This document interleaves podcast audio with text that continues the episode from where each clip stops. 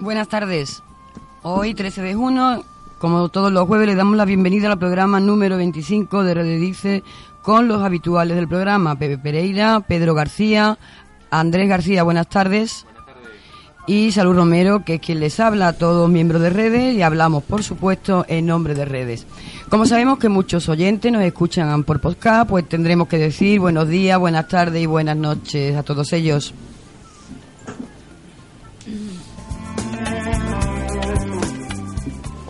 Hoy el contenido del programa es muy especial, ya que gran parte del mismo va a consistir en un debate con representantes de los sindicatos. De cinco sindicatos pretendíamos, creo que tenemos cuatro aquí, que nos hablarán de la educación y, por supuesto, de ellos mismos.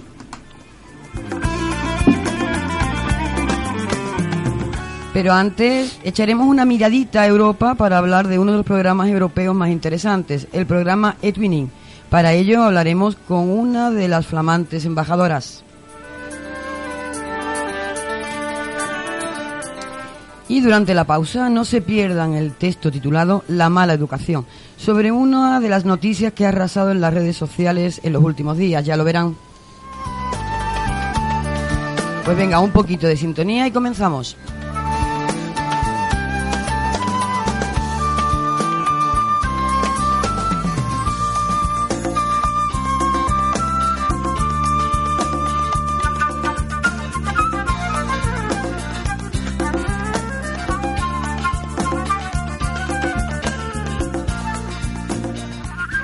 Con redes a través de las diferentes vías. WhatsApp 644-384-496. Email asociacionredesevilla.com. Facebook asociación.redes. Twitter arroba asociacionredes. Y web redeseducación.net. Abriendo ventanas. Come gather people wherever you roam and admit that the waters around you have grown and accept that soon you'll be drenched. El programa de Twinning es una iniciativa de la Comisión Europea que comenzó en el año 2005 para promover y facilitar el contacto, el intercambio de ideas y el trabajo en colaboración entre profesores y alumnados a través de las TIC. El Twinning está dirigido a todos los niveles educativos anteriores a la universidad 34 es el número de países de pleno derecho que forma parte del eTwinning. Así nos lo describen el coordinador de eTwinning en España y el director del Instituto Nacional de Tecnologías Educativas y de Formación del Profesorado.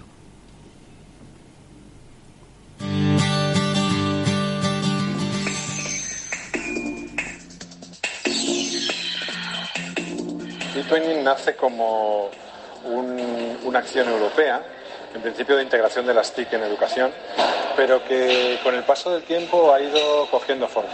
No solamente eh, una plataforma en la que crear proyectos educativos entre docentes y en la que colaborar o participar con otros docentes, sino abrir el aula a otros entornos, abrir el aula a otras aulas de otros países, a otros alumnos, a colaborar con otros alumnos y a participar activamente. Y por otro lado es un proyecto muy innovador porque aplica nuevos métodos de aprendizaje en la escuela y permite que los propios alumnos sean autores de su propio aprendizaje, que salgan del aula, que, que tomen la iniciativa y se relacionen con otros alumnos. Estamos haciendo un poco la clase invertida y al mismo tiempo estamos dándoles un papel protagonista en su ciudadanía europea del mañana.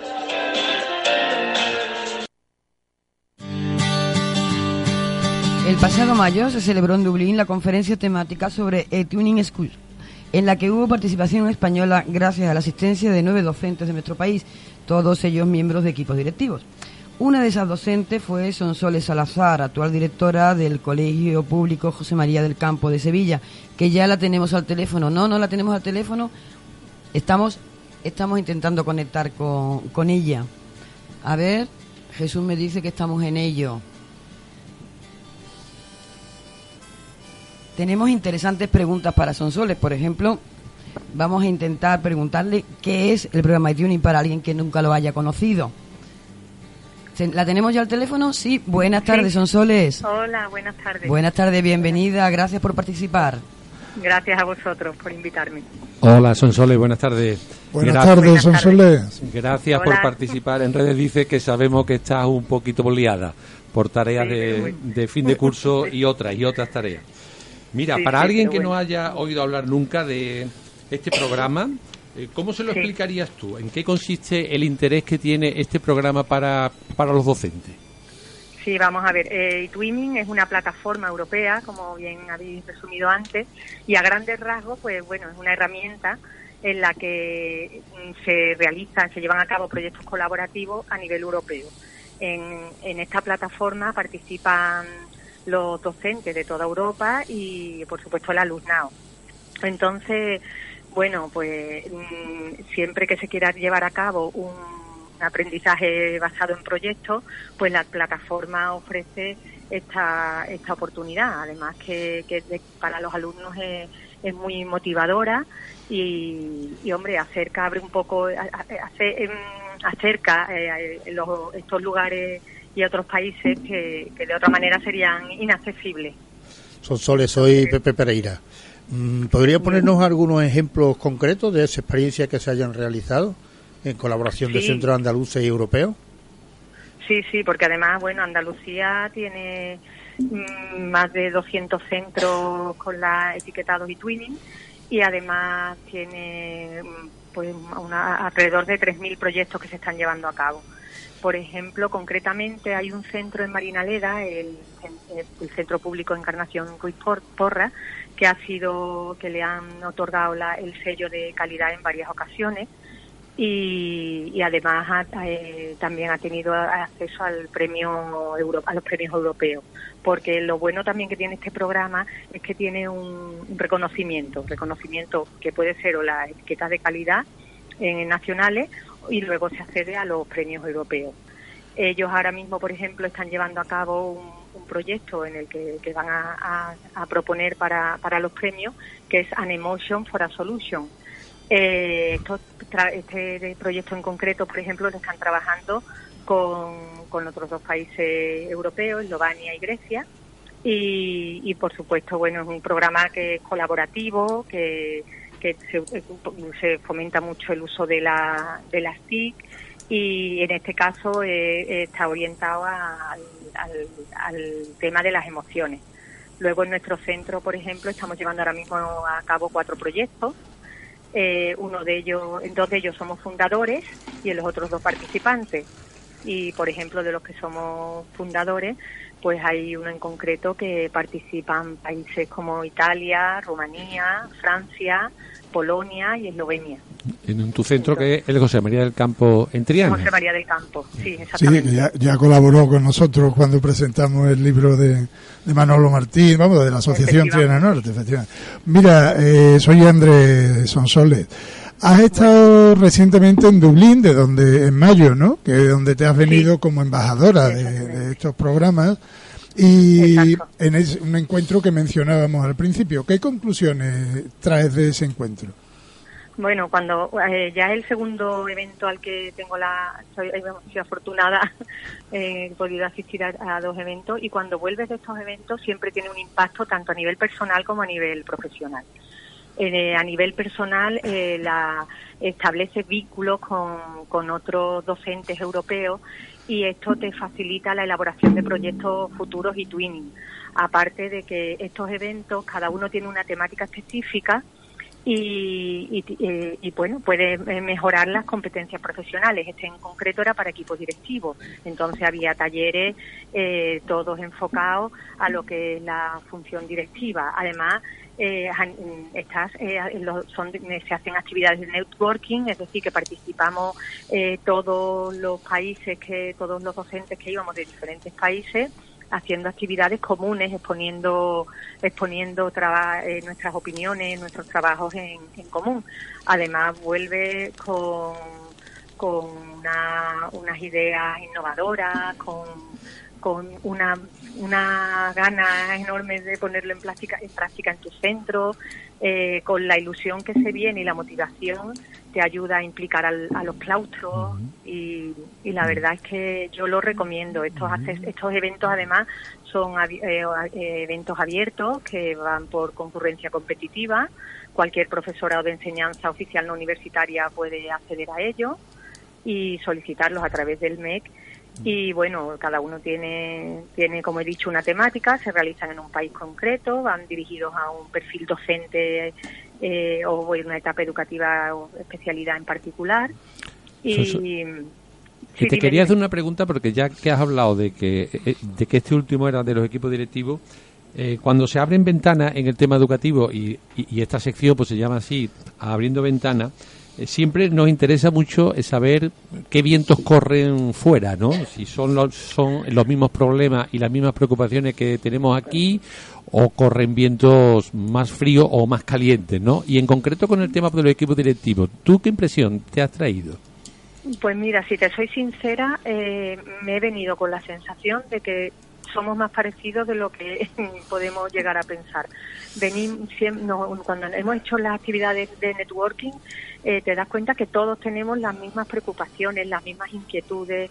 Eh, nos preocupa en los temas de, por ejemplo, los recursos y pensamos que en otros países tienen más, tienen menos recursos, pero todos tenemos las mismas preocupaciones. No sé si me explico. Sí, sí, sí. Eh, eh, es curioso que, a pesar de que tengamos idealizados a ciertos países, ellos mm, en base tienen tienen muchas carencias también como nosotros o bueno en algunas en algunas cosas bueno estamos más más fuertes que y los equipos directivos y, los equipos directivos con más poder, con menos poder, más democrático, menos democrático, ¿qué impresión los te ha dado? Equipos, los equipos directivos, eh, bueno, depende del país, por supuesto, claro pero a nivel general eh, somos somos muy parecidos muy parecidos. Quizá eh, las diferencias radiquen a lo mejor en que eh, hay equipos que son mm, que a lo mejor no tienen tanta docencia directa. Yo veo que por ejemplo en España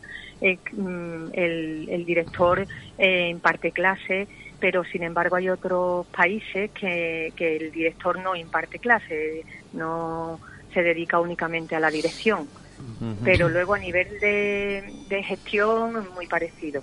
¿Especialmente te gusta más algún país en el tema de la figura del director por un perfil más pedagógico o por un perfil que aquí echamos de menos?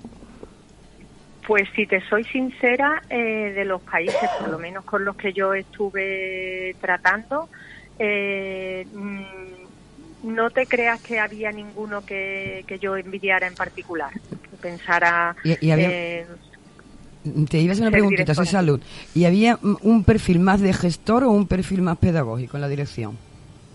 Bueno, esta, este encuentro en concreto está orientado precisamente a, la, a lo pedagógico, más que a, que a la gestión. Entonces, claro, los directores que estábamos allí, en general, eh, todos teníamos un perfil más pedagógico.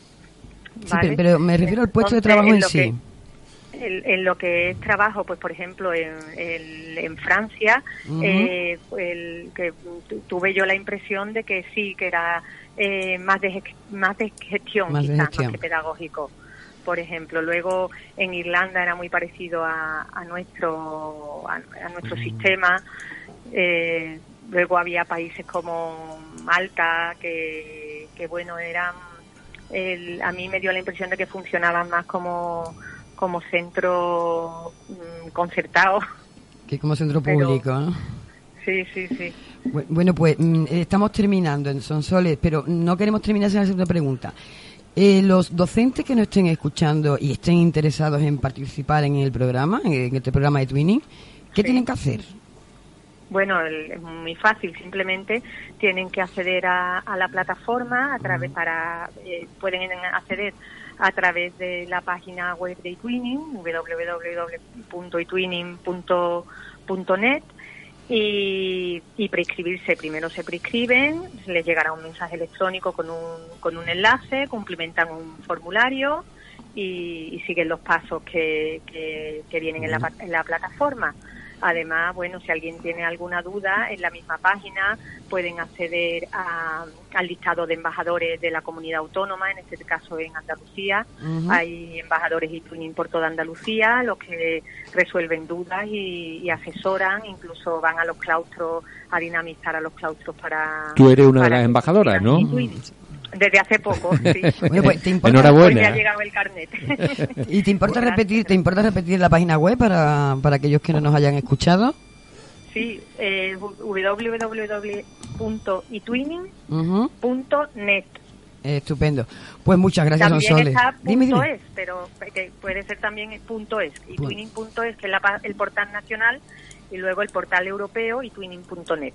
Estupendo. Pues ya no nos queda más que darte las gracias por estar colaborando con Redes Dice. Sabemos que siempre estás dispuesta y, te decimos lo mismo. Aquí nos tienes, aquí nos tienes para cuando quieras venir, cuando quieras contarnos experiencias de este programa o de otros tantos temas educativos que sabemos que, lo hacen muy bien. Gracias, Muchas gracias, Sonsoles.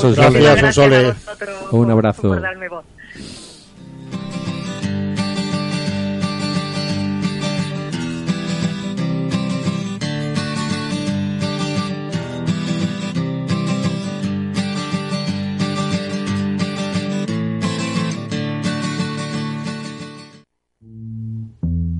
Debates en redes. Distintos cristales. Distintas visiones.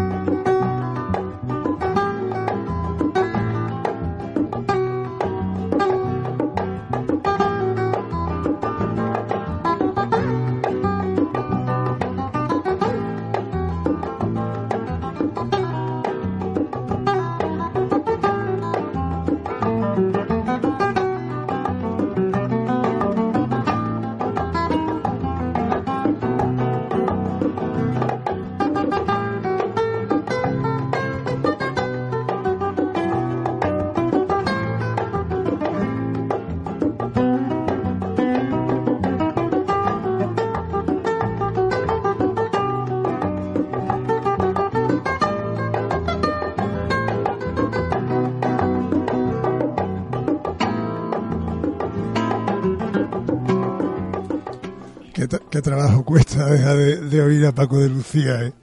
por más que uno lo oiga. Bueno, pues buenas tardes, bienvenidos a, los cuatro representantes eh, de, cuatro de los sindicatos en, la mesa sectorial y quiero empezar eh, diciendo que Miguel Albendis, que iba a venir por comisiones, se ha excusado por motivos de salud y desearle desde aquí una pronta recuperación. Contamos hoy con representantes de CESIF. Eh, está Elena García, secretaria de Acción Sindical de CESIF Educación en Andalucía. Buenas tardes, eh, Elena. Muy buenas tardes. Por parte de AMPE, eh, que sabemos que también ha tenido una llegada accidentada, cosa que agradecemos también su presencia aquí. Tenemos a Susana Cueto, secretaria de Acción Sindical de AMPE Sevilla y presidenta de la Junta de Personal. Buenas tardes. Buenas tardes y gracias por la invitación. Ah, gracias a vosotros siempre. Eh, por parte de, de UTEA está Salud Chaparro, eh, una docente con amplia experiencia sindical y creo que ahora mismo no... Soy delegada sindical ah. también de la Junta de Personal. Pues bienvenida, Salud. Muchas gracias. Bienvenida. Y por parte de UGT, Manolo Galvez, secretario del sector de enseñanza de la Federación de Trabajadores y Trabajadoras de los Servicios Públicos de UGT de Sevilla. Buenas tardes, Manolo. Buenas tardes, muchas gracias por la invitación. Muy bien. Pues eh, en este programa, que llevábamos tiempo madurándolo, pues, traer dos personas cuesta trabajo, traer a cinco cuesta mucho más. Y por fin, eh, acabando este curso, eh, hemos tenido ocasión de reuniros para hablar de más que de cuestiones sindicales, de la óptica sindical con la que se abordan eh, determinadas cuestiones de la educación en, Andalucía.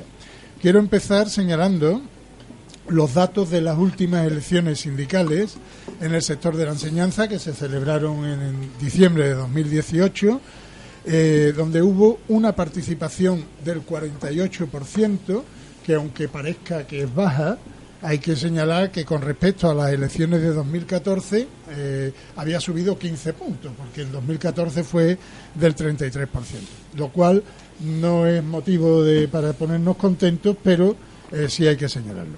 En esas elecciones, eh, CESIF eh, obtuvo el 26,57% del voto y 103 delegados. AMPE el 17,31% con 67 USTEA, eh, 15,78%, 63 delegados. Comisiones Obreras, 15,11%, de 58 delegados.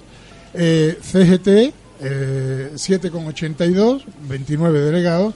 UGT, 7,7%, 27 delegados. Y APIA, 5,72%, con 17 delegados.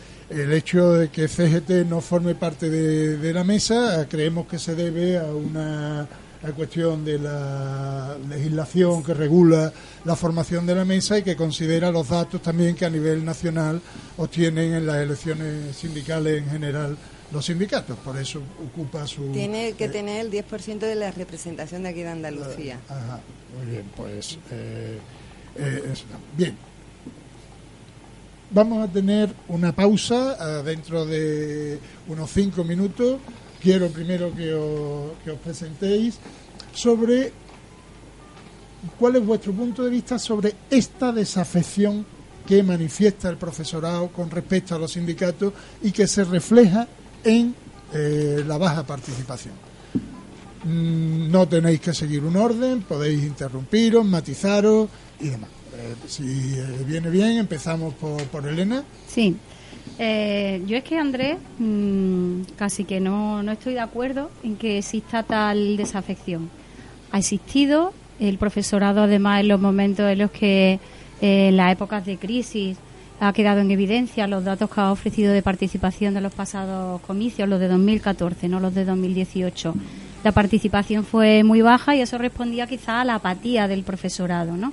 Apatía porque se acometieron una serie de, recortes, una serie de ataques al profesorado, porque cuando se eh, atacan las condiciones laborales del profesorado y, se puso en el, en el blanco de, la diana, de las distintas críticas, pues entonces eso crea eh, cierta apatía hacia la clase política, hacia organizaciones sindicales y hacia todo un poco. Pero no es que nos creo, vamos por la parte que nos corresponde a CESIF como primera fuerza sindical de la enseñanza pública, no es que echemos las campanas al vuelo con esa participación del 48,52%, pero consideramos que es positivo ese, remonte de, de, participación y que mm, viene acompañada a los logros que a lo largo de estos últimos cuatro años y con el trabajo que desde CESIF y el resto de organizaciones sindicales eh, han llevado a cabo pues se ha traducido en una menor apatía y, más implicación, digamos, con el movimiento sindical. ¿Vale? Entonces, mm, todo es muy relativo, además, depende y no quiero tampoco acaparar el debate con los datos con los que se comparen. Los consejos escolares, la participación es mucho menor, eh, se da mucho la mano con las elecciones, digamos, eh, generales, con las elecciones autonómicas, distan tan solo 10 puntos. La participación en las eh, elecciones al Parlamento de Andalucía fue un 58%. Entonces, mm, bueno, es mejorable, por supuesto. ahí estamos para trabajar, que tenemos cantidad de retos que poner encima de la mesa y que se materialicen con la Administración y, a ver si conseguimos aún más pues mejorar y esa participación. Bien, yo lo que quiero lo que quiero comentar es que bueno, nosotros entendemos que esta participación que no no suele superar el 50%, es por supuesto está muy por debajo de, de lo que desearíamos desde AMPE y entendemos que ello es consecuencia en buena parte de la dinámica del propio proceso electoral debido a que no hay mesas en todos los centros de trabajo y la organización horaria no favorece desde luego la asistencia a las urnas. Hay otras administraciones autonómicas en las cuales las clases interrumpen y eso hace que el profesorado tenga una mayor facilidad para votar. Entonces creemos que eso es una cuestión determinante a la hora de que el profesorado pueda ejercer su derecho al voto.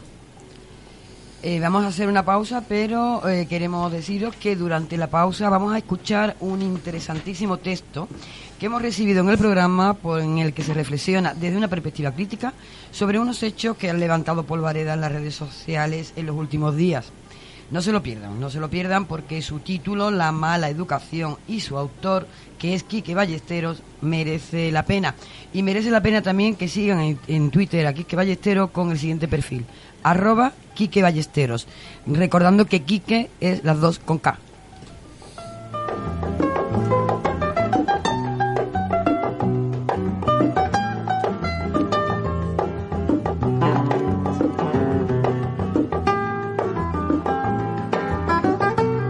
Onda Capital 95.1. El secreto del éxito para tu empresa lo tenemos en Onda Capital. Potencia tu imagen de marca apostando por un patrocinio dinámico, efectivo y económico. Tenemos la garantía de todas las empresas colaboradoras de esta emisora. Ponte en contacto con nosotros a través del 644-384-496, 644-384-496 o mándanos un email. Hola arroba ondacapital.es. Hola arroba ondacapital.es. No esperes más. El secreto del éxito lo tienes aquí, en la 95.1. A la hora de elegir su vivienda, recuerde que el sol sale por el este y se pone por el oeste, pasando por el sur. La orientación óptima es el sur y la más desfavorable la norte, ya que nunca recibe luz directa. Es un consejo patrocinado por guzmanarquitectura.com. La siguiente reflexión está patrocinada por coachingpop.com. Desbloquear tus miedos implica constatar que no eres ni lo que piensas ni lo que sientes, pero que ambas expresiones te hablan de ti mismo, de tu momento actual y de tu pasado. Recuerda que autoestima es seguridad y reconocimiento en ti, y que poco o nada tiene que ver con lo que percibes o esperas de lo externo. Si estás escuchando esto, es tu momento de equilibrarlo. Acude a un profesional de confianza que te ayude en tu proceso. Recuerda que esta reflexión ha sido patrocinada por coachingpop.com. Si la radio es tu pasión, es necesaria una buena formación. Consejo con rima incluida. Patrocinado por la Escuela de Locución Sevillana, isar.org.es. Hola, soy Elena Tobaruela, de Gabinete Psicología Sevilla.es. El 5,2% de la población española sufre depresión. Recuerda que cuidar tu salud mental es tan importante como cuidar tu salud física. Es un consejo patrocinado por Gabinete Psicología Sevilla.es. El siguiente consejo está patrocinado por Grupo Naeva.com. Uno de los puntos claves y de lo que se debe estar seguro es de contratar a un pintor que esté dispuesto a tomar medidas adicionales para proteger los muebles y otros objetos de valor, poniendo lonas sobre ellos o trasladándolos fuera del camino. Debe tenerse por seguro que el pintor que se está contratando es tan cuidadoso con la protección de la propiedad como lo son con su trabajo de pintura. Recuerda que este consejo ha sido patrocinado por Grupo Naeva.com. Ricos Tacos Ramón y Cajal patrocina la siguiente información. Los cinco beneficios de la gastronomía mexicana. 1. Integra todos los alimentos encontrados en el plato del buen comer. 2. Fortalece tu sistema inmunológico. 3. Es una gran fuente de energía. 4. Se adaptan a cualquier tipo de dieta. Y 5. Te permite tener una muy buena digestión. Recuerda que esta información ha sido patrocinada por Ricos Tacos Ramón y Cajal.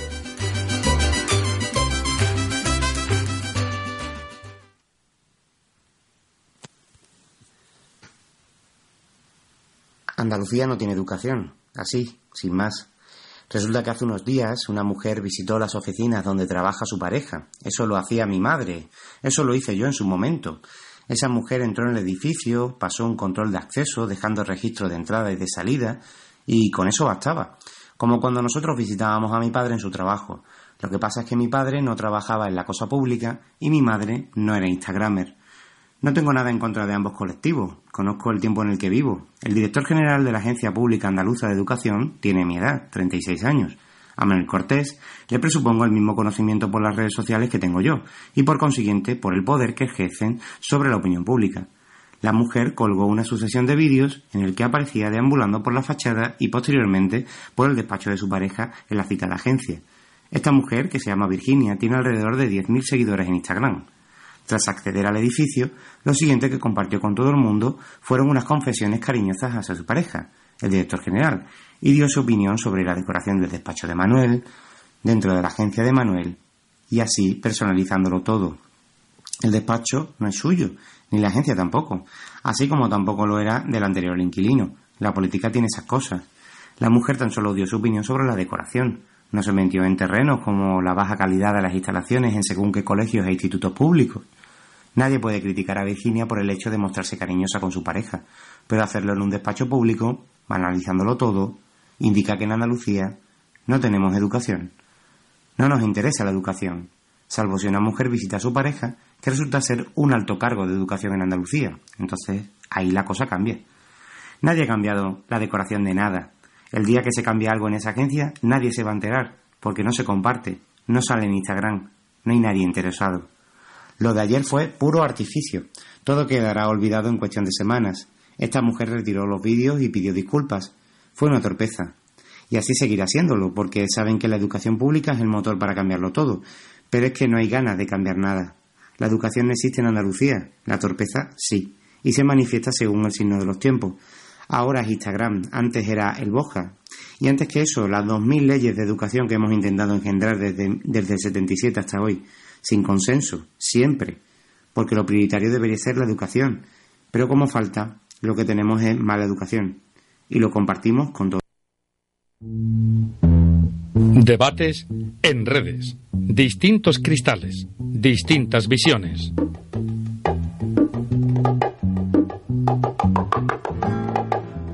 Muy bien, pues después del texto retomamos eh, nuestro debate y quiero resaltar que hay hoy tres mujeres con nosotros que ni están visitando, ni hablan de Manolo Cari, ni nada de esto.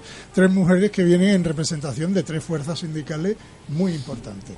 Y estaba, estaba Susana en el uso de la palabra y va a continuar. Mm, quería continuar diciendo que desde AMPE valoramos que la abstención en este proceso electoral del profesorado se puede justificar también en una desafección de, un sector del electorado. Es algo que ocurre en, otros procesos similares y, bueno, existen parte del profesorado que considera que la labor sindical no es lo suficientemente útil, que tienen una visión negativa eh, hacia quienes estamos en los sindicatos y en especial a los que nos dedicamos a tiempo total, los llamados liberados sindicales.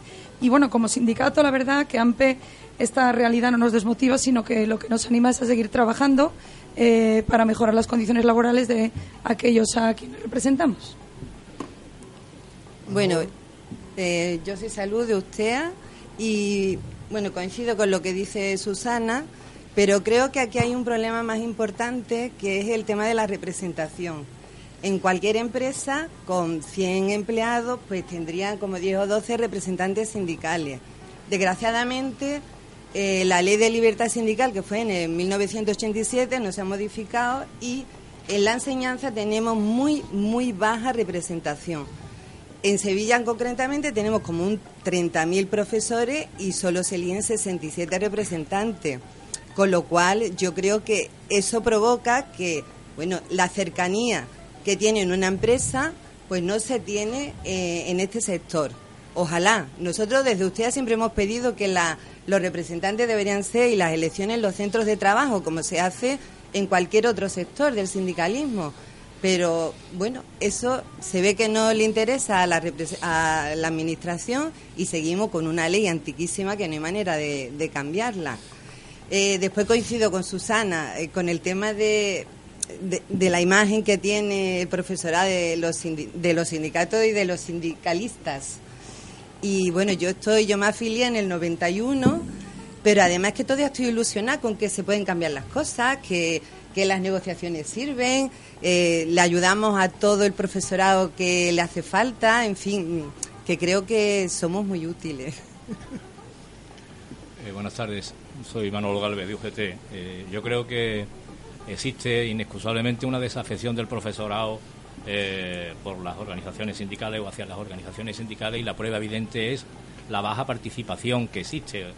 Eh, quiero decir, una participación en el ámbito de la comunidad autónoma que no llega al 50%, indiscutiblemente es una participación baja y que si lo circunscribimos a la provincia de Sevilla, se enmarca en torno a un 43%. Efectivamente, comparto la opinión de mis compañeras, de los las dos personas que me han precedido. En la palabra eh, que existe una mala imagen de, de los compañeros y compañeras que están en la docencia directa hacia aquellos que no y aquellas que nos dedicamos a, a la tarea sindical. Eh, sobre todo, como bien ha dicho Susana, aquellos que lo hacemos a tiempo total, con dedicación completa. Y en, en eso yo creo que en cierta medida eh, la propia Administración ha tenido parte de la culpa, es decir, no nos ha dado en muchas ocasiones eh, el lugar que nos corresponde legítimamente, somos los legítimos representantes de los trabajadores, de forma y manera que ha habido asociaciones que por cualquier circunstancia se han constituido para defender una serie de intereses de corporativos, de un colectivo de personas, y la Administración les ha dado exactamente el mismo tratamiento que le da a las organizaciones sindicales, lo recibe, eh, pacta con ellos, negocia con ellos determinadas cuestiones con tal de garantizar eh, una, entre comillas, paz social. Yo no sé lo que pensáis, pero yo creo que también el tema de ser funcionario eh, mm. no es lo mismo que ser un trabajador de una empresa, una trabajadora de una empresa. Creo que cuando una persona ya es funcionario o funcionaria, eh, piensa que, bueno, que no le van a mermar los derechos, que, que, bueno, no lo van a echar del trabajo y entonces también eso hace que es como un poco alejarse de lo que tus representantes sindicales pueden mejorar en las condiciones de trabajo. Y de hecho sabemos que hay muchísimos problemas. Es verdad que no tenemos grandes conflictos colectivos, pero que sí hay mucho que mejorar y además, porque nosotros estamos en una posición de que si se mejora la escuela pública, se mejora las condiciones del profesorado. Mm, por ejemplo, una cosa, eh, los recursos que nos llegan, los dineros que llegan a los centros, bueno, si llegan más, que además se han ido trayendo últimamente, pues la verdad que se trabaja mejor. Es como un ejemplo, ¿no? Pero a mí me gustaría, en salud, eh, vamos, a mí me parece que sí hay un, hay un problema de desafección y que debería de preocuparos, vamos, de preocuparos y de preocuparnos a todos. Los datos no es que sea un 48%, es decir, bueno, los datos de representantes de, de consejos escolares del profesorado, del profesorado cuando eligen a sus representantes son mucho más altos, muchísimo más altos. Es verdad que se lo facilitan porque están en el centro, etcétera, pero son mucho más altos, de, de un 80 y de un 90% eh, los representantes del profesorado en el Consejo Escolar. Y además porque esa baja participación es constante. Se ha sido un 48 horas, un 33 en el 14, pero fue un 55 en el 10, es decir, en torno a la mitad es constante, ¿no? ¿Por, qué? Y, y, lanzo como abogado del diablo alguna hipótesis, ¿no? Independientemente de la nueva administración que tenemos ahora, que habrá que ver un poco cómo se reconfigura el campo de fuerza, eh, pero me parece que con la anterior administración me da la impresión que hasta el 88, la famosa huelga, eh, la famosa huelga eh, en el huelga general de la enseñanza, que también era un funcionario, por cierto, también era un funcionario, y ahí sí hubo un, un empuje sindical muy importante para llevarla a cabo, a partir de ahí creo que en Andalucía la percepción del profesorado ha sido ver a muchos sindicatos demasiado pegados a la administración, demasiado a la sombra de la administración. Y eso muchas veces yo, con falta de independencia en ese sentido.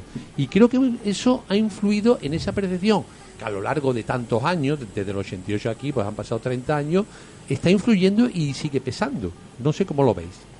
Eh, estoy totalmente de acuerdo en que, que el hecho de que determinadas organizaciones sindicales hayan estado pegadas, digamos, a la, a la administración, pues eso ha sido algo negativo, por supuesto, para esas organizaciones sindicales y bueno, y, las críticas se generalizan y eso nunca es, bueno, ¿no?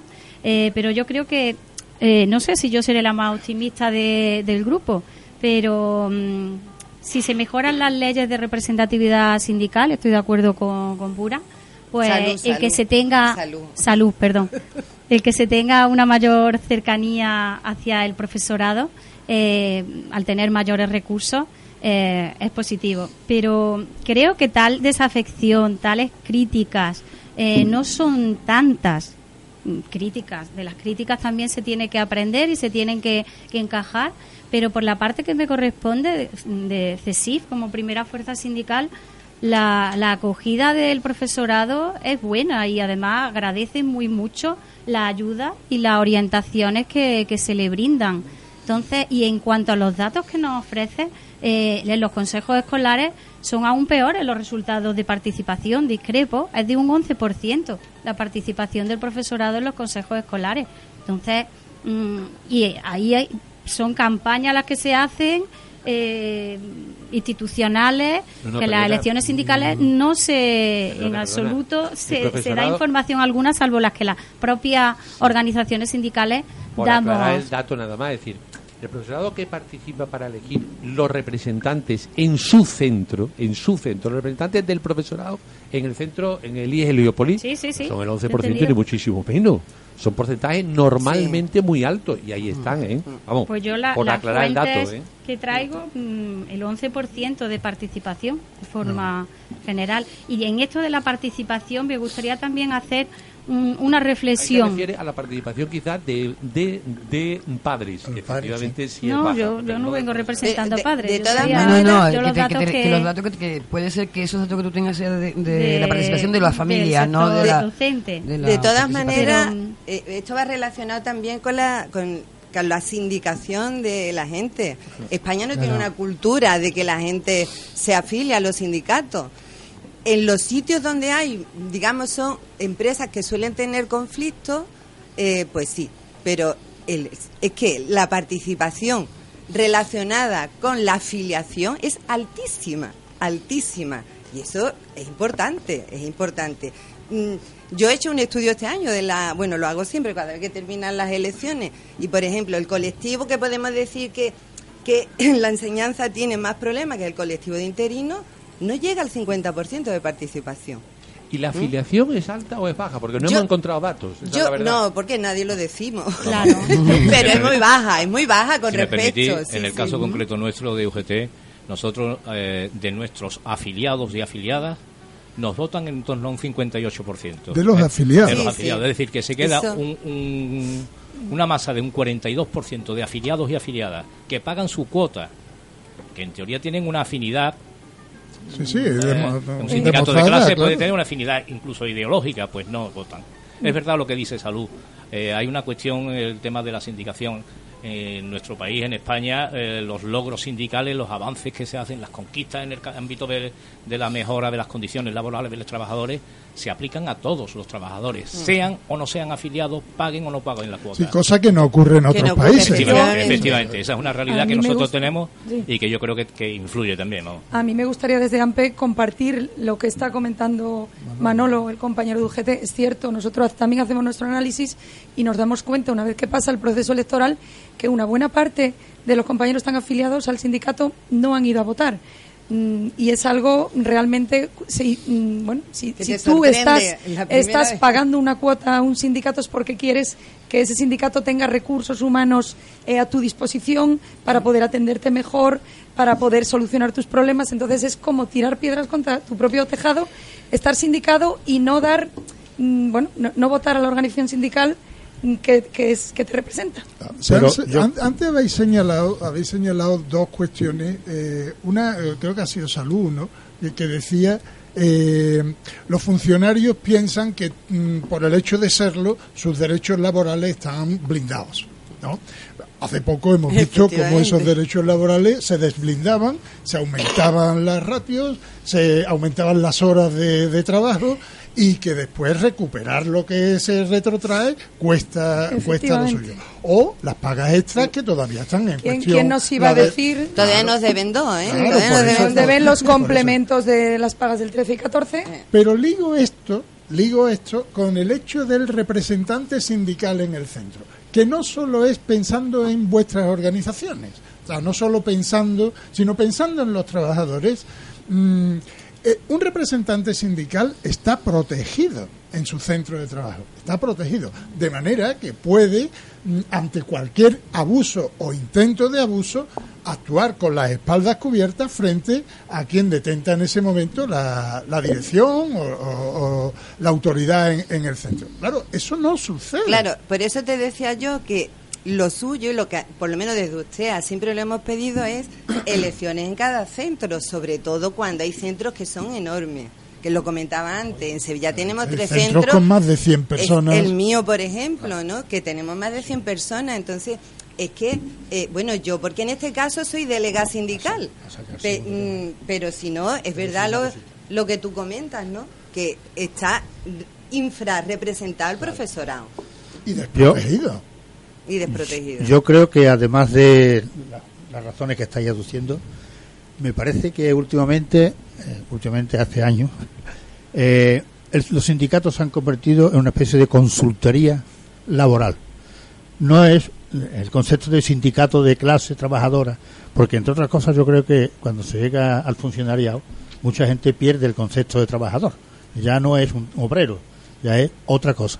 Entonces, estos dos conceptos, el de la consultoría, por una parte, y la falta de conciencia de trabajador, creo que fomentan esa falta de afiliación y como consecuencia también la falta de, de participación en los Lo- procesos electorales. Lo comparto plenamente. Además, yo creo que a las organizaciones sindicales se nos exige que desempeñemos un rol como, como una gerencia. Mm. Lo que le interesa es que si tengo un problema, que tú seas capaz de resolvérmelo y con la mayor prontitud.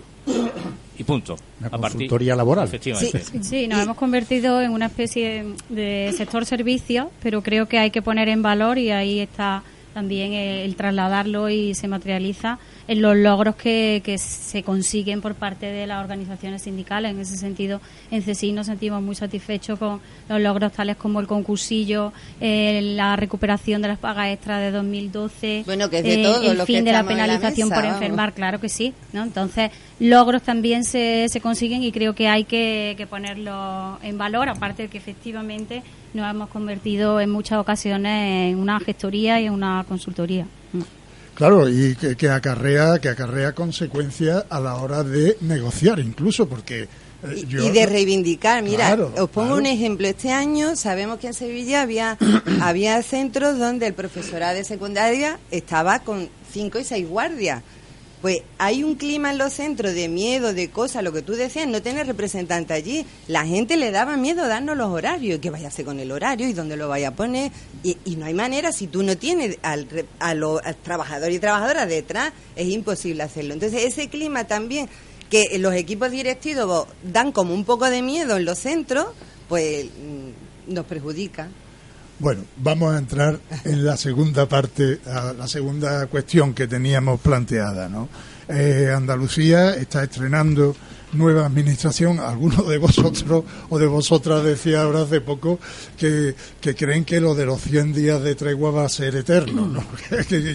Y que están todavía como si estuvieran en esos 100 días. Bien, la nueva administración educativa eh, que se ha derivado del resultado de las elecciones, eh, ha ido dando ya algunas muestras de por dónde apuntan sus líneas básicas. ¿no? Pues el fallido, a nuestro entender, programa de recuperaciones veraniego, el tránsito entre primaria y secundaria, el aumento de presupuesto para los centros concertados e incluso su ampliación a bachillerato, la revisión de los decretos de currículum, la ley de autoridad pública para el profesorado, nueva normativa de escolarización para el 2021, es decir, ya ha ido enseñando la patita, digamos, eh, de por dónde. Bien, ante esa nueva administración, ¿cómo se posicionan eh, los diferentes sindicatos? Empezamos esta vez por Manolo. Bueno, pues efectivamente nosotros consideramos que el nuevo equipo eh, que ha asumido las competencias en la Consejería de Educación, hasta ahora las dos primeras muestras que ha dado es más importante, que es la oferta de empleo público con la convocatoria de oposiciones en el cuerpo de maestros. Los datos de la propia Consejería decían que la tasa de reposición se situaba en eh, perdón, en 1.545 plazas y la oferta que se hace, en, eh, la oferta de empleo público, el número de plazas que se le imputan a esa tasa de reposición, deja fuera 905 plazas porque solamente se, se le imputan a esa tasa de reposición 605, creo recordar. Por, por aclarar, Manolo, la tasa de reposición es la gente que se jubila gente que y que hay que reponer. Claro, la gente que sale del sistema y que tenemos que reponer en- con nuevos efectivos. Es decir, que de 1.500, eh, de 45 plazas, se han perdido 905 porque solamente se han eh, ofertado 640 plazas imputándolas a esa tasa de reposición. Manuel, un momentito. ¿Y qué papel han jugado los sindicatos en esa oferta de plazas?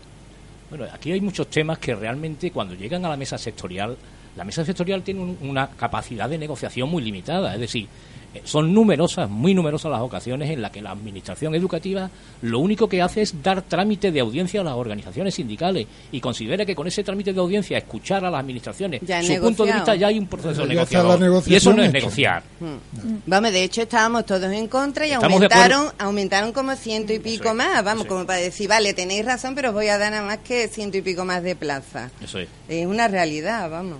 O sea que eh, no, siempre los procesos de negociación acaban en un consenso, pero es verdad que tiene que haber un proceso negociador. Que pero esto no es nuevo con esta administración. No, no, no, no, no, no, por supuesto que no. Esto tiene su recorrido anterior, vamos. Quiero decir, vamos. Y el, otro, como tú bien has dicho, Andrés, la, otra, la otra manifestación es el tema del, del, refuerzo de verano, el plan de verano. Esto es un refuerzo unilateral que no se, no se consensúa ni se, ni se consulta siquiera a las organizaciones sindicales, aparece de manera súbita en los medios de comunicación, donde de manera unilateral se decide el número de horas, el número de plazas, los criterios, en fin y eso creemos que, que, no es que no es eh, ni, camino y después no sale y nos riñe a los sindicatos y, a la familia. Eso es que somos nosotros parte de, de los culpables de que no hace allá. Como es un fracaso el, plan es digamos un fracaso mm, desde, desde, el principio mm, no hay negociación, no hay presentación a los representantes del profesorado y bueno, pues ha salido como yo creo que como como se ha hecho desde el principio. Sí, tuvimos, tocamos ese tema aquí, mm, pusimos los audios que mandasteis cada uno de vosotros y tuvimos aquí con nosotros a representantes de FAMPA y la verdad es que el plan parece que solo al señor Imbroda le, le gustaba y a un director general que no tuvo la gentileza de acompañarnos aquí, pero... Eh, pero efectivamente, como antes comentábamos, Andrés, los 100 días de gracia pues ya se le está pasando a, esta, a este nuevo ejecutivo, ¿no? Entonces, la situación que tenemos ahora mismo de la... Pues se le está pasando, Elena, porque se lo vais a hacer sentir se lo estamos haciendo sentir, eh, pero se lo tenemos que hacer sentir en mesa sectorial. Y la cantidad de cuestiones que están lanzando como globos sonda a través de la prensa y no trasladándolas donde se tienen que trasladar y donde se tienen que debatir y donde se tienen que negociar, que es la mesa de sectorial de negociación, la mesa de negociación de educación. Entonces, mm, es inadmisible esta situación de enterarte de las cuestiones por mesa eh, de mesa sectorial cuestiones importantes, porque están lanzando cuestiones tan importantes como centros integrados de infantil, primaria, secundaria, o se lanzó el citado programa estival, o los temas de, zona única.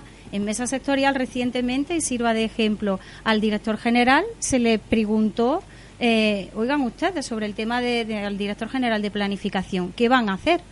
Porque nos genera duda. El señor Imbroda va diciendo eh, zona única, están en las 90 medidas de pactadas por PP y por Ciudadanos, y, qué es lo que va a ocurrir, pero lo dice la prensa y el director general nos contesta al respecto que no, que se van a retomar algunas zonas, que, que, se van a retomar algunas zonas, alguna puntuación. Entonces, ya dudamos a quién tenemos que, creernos, ¿no? A quién tenemos. Sí. hay que acometer ya medidas concretas en mesa sectorial y negociación real.